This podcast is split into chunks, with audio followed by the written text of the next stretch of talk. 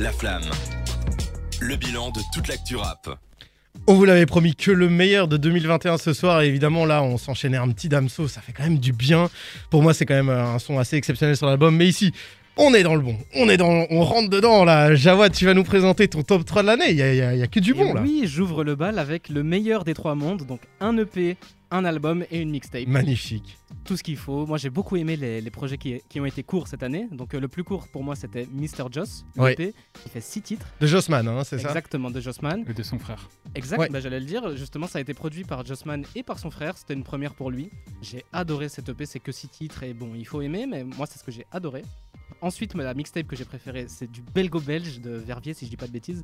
C'est euh, Green Montana avec Melancholia 999. Ah. 999, pardon. C'est vrai qu'il a percé hein, le, le Green Montana euh, depuis qu'il a signé au 9 de I, c'est quand même assez impressionnant. euh. J'ai j'ai pas vraiment Ah. aimé Alaska, le, Ouais. le dernier projet ou album, je sais plus ce que c'était. Cédric, tu sais sûrement.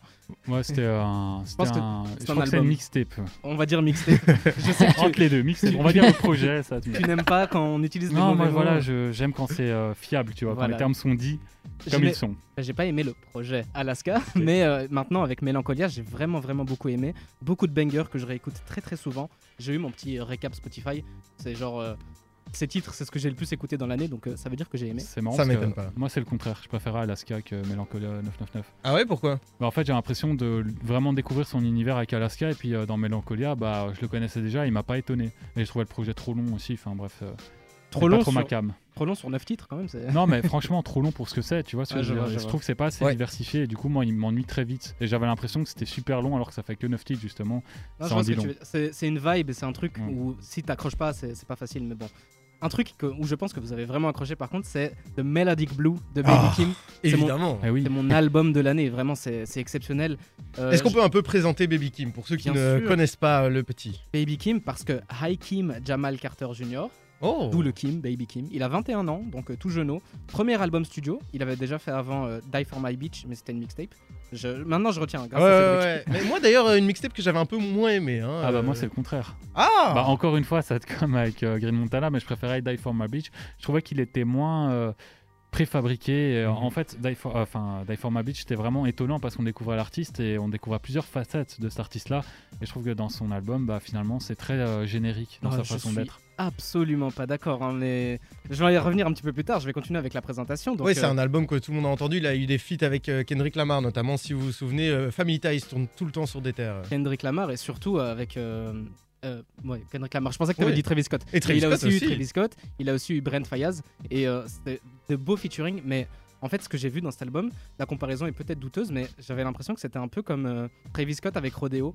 J'ai fait, ex- j'ai fait exprès Mhm. de choisir ça parce que je sais que vous connaissez tous Travis Scott ici autour de la table et nos auditeurs aussi. Et en fait, il y a quelque chose de très éclectique dans la musique de Baby Kim sur cet album. C'est- C'est vraiment différent Ouais. quoi. On écoute un titre, parfois il y, a un- il y a un beat switch au milieu de la musique et ça a rien à voir juste après. Ça peut être de l'ego trip, des trucs un peu plus euh, introspectifs. Il y a vraiment des trucs très très différents avec euh, une, une vibe assez artistique parce que en fait on connaît Baby Kim parce que c'est le cousin de Kendrick Lamar tout ça, Oui. mais il a aussi été producteur sur des gros des gros titres comme par exemple Num Num Juice. Je Ah sais pas ouais si- Le C'est titre lui de, de Schoolboy Q. Barbecue, ouais. Je savais pas du tout. Eh ben, c'est Baby Kim qui est un des producteurs. Donc euh, en fait, il est dans le métier depuis très très longtemps. Par, mais... contre- par contre euh, je vais intervenir parce que tu quittes le sujet euh, et je vais rebondir dessus quand même. Vas-y, C'est- vas-y. Travis Scott Rodeo c'est un des albums les plus influents et les plus sophistiqués euh, de l'histoire du rap récent. Je suis, je suis Et d'accord. Là, pour moi, franchement, Melody Blue, il n'y a rien. Bah, Enfin, il aura aucune influence en fait cet album-ci. C'est plus dans la forme que je vois du rodéo de, de, de Travis Scott. Parce que rodéo de Travis Scott, il y a des trucs qui sont très très différents et il y a des prises de risques qui étaient assez innovatrices pour l'époque. Et en fait, je vois ça vraiment. Le Melodic Blue, c'est, ça, re- ça y ressemble parce que, en fait, c'est, voilà, c'est différent quand tu écoutes un, un- cet album. À chaque titre est différent d'un autre. Ouais. Donc, euh, c'est vraiment. C'est vrai qu'il y a une Catchy, grande quoi. variété sur l'album. euh, Ça, c'est vraiment une grande qualité. C'est Bon, varié, mais c'est pas, euh, c'est pas du non vu en fait. Moi, je trouve ça Oui. varié mais générique.